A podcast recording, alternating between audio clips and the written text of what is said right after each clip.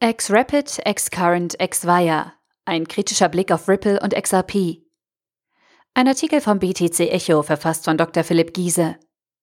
Nach Ankündigung verschiedener Kooperationen erhoffen sich viele Investoren eine nachhaltige Steigerung des Ripple-Kurses, XRP. Auf der anderen Seite kritisieren viele Ripples mangelnde Dezentralität. BTC Echo hat daher einmal einen genaueren Blick auf Ripple geworfen. Ripple, der Bitcoin der Banken, ist innerhalb der Kryptoszene die wohl am kontroversesten diskutierte Kryptowährung. Gerade dieser Fokus auf Kooperationen mit Banken ist sowohl Investoren als auch Kritikern wichtig. Investoren versprechen sich eine beeindruckende Roadmap und Kooperationen mit Banken in Japan und Neubesetzungen wichtiger leitender Positionen einen großen Kursanstieg. Diese positiven Aussichten nehmen in jüngster Zeit geradezu absurde Formen an.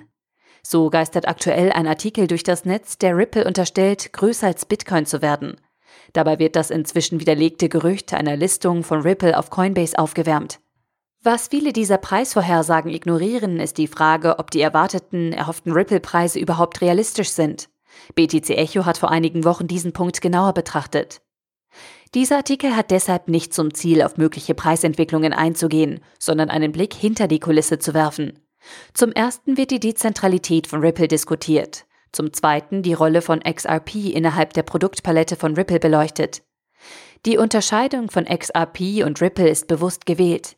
Ripple soll das Unternehmen XRP, die dem XRP Ledger eigene Kryptowährung bezeichnen. Wenn Kryptoenthusiasten Ripple kritisieren, fällt schnell das Wort Dezentralität. Viele Kritiker werfen Ripple vor, dass die Kryptowährung XRP zentralisiert sei. Das Unternehmen Ripple Labs sowie die Verteidiger der Kryptowährung betonen jedoch, dass das System höchst dezentral sei.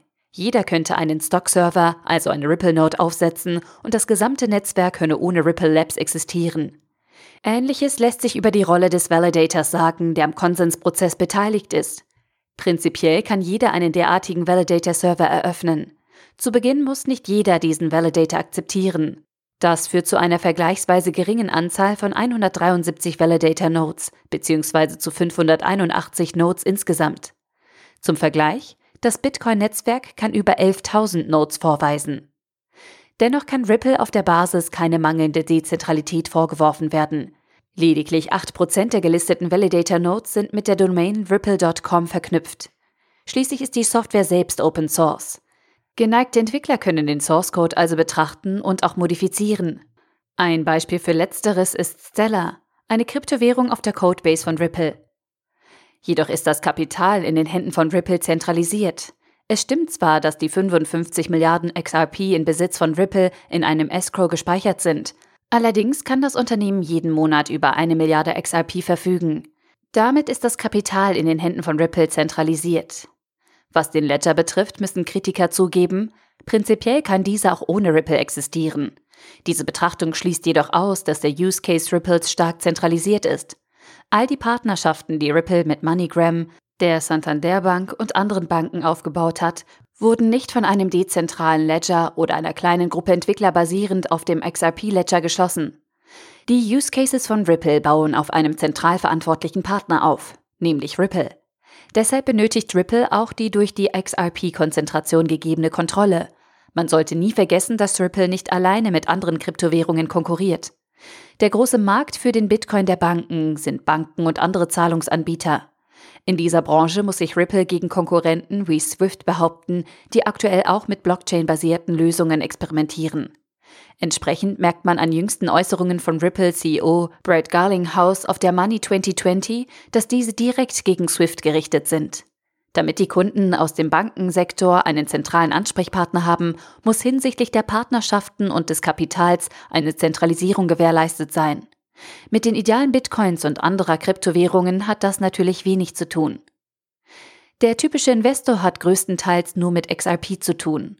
Kritiker wie Anhänger von Ripple stellen sich deshalb öfter die Frage, wie XRP die Produktstrategie von Ripple passt. Diese Frage wurde in einem anderen Artikel von BTC Echo beleuchtet.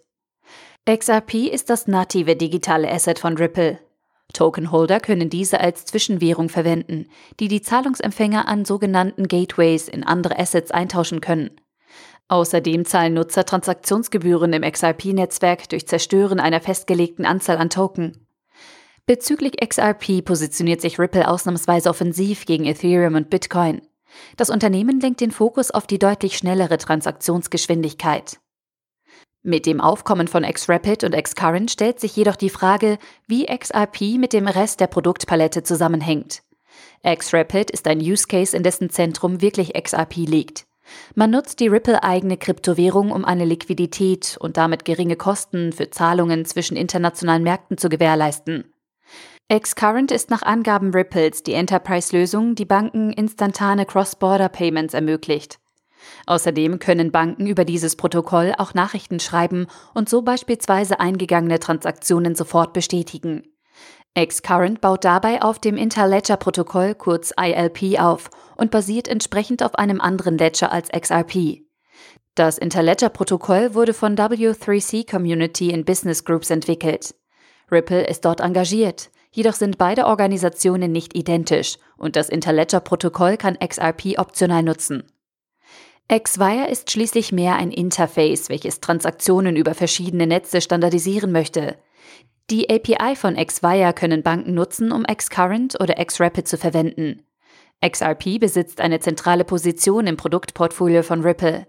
Zwar spielt die Kryptowährung für Xcurrent und XWire keine direkte Rolle, Xcurrent kann jedoch optional auch XRP für Transaktionen verwenden, während Xwire ohnehin eher eine Art Frontend-Lösung denn eine eigene Zahlungsplattform ist. Zusammenfassend kann man also sagen, dass Ripple zwar nicht so zentralisiert wie sein Ruf, jedoch hinsichtlich der Geschäftspartner und des Kapitals dennoch deutlicher weniger dezentral als andere Kryptowährungen ist. Außerdem konnte man sehen, dass Ripple XRP für deutlich mehr als Transaktionsgebühren verwendet, jedoch via Xcurrent die Option des Wechsels auf andere Kryptowährungen vorhanden ist. Der Artikel wurde gesprochen von Priya, Vorleserin bei Narando.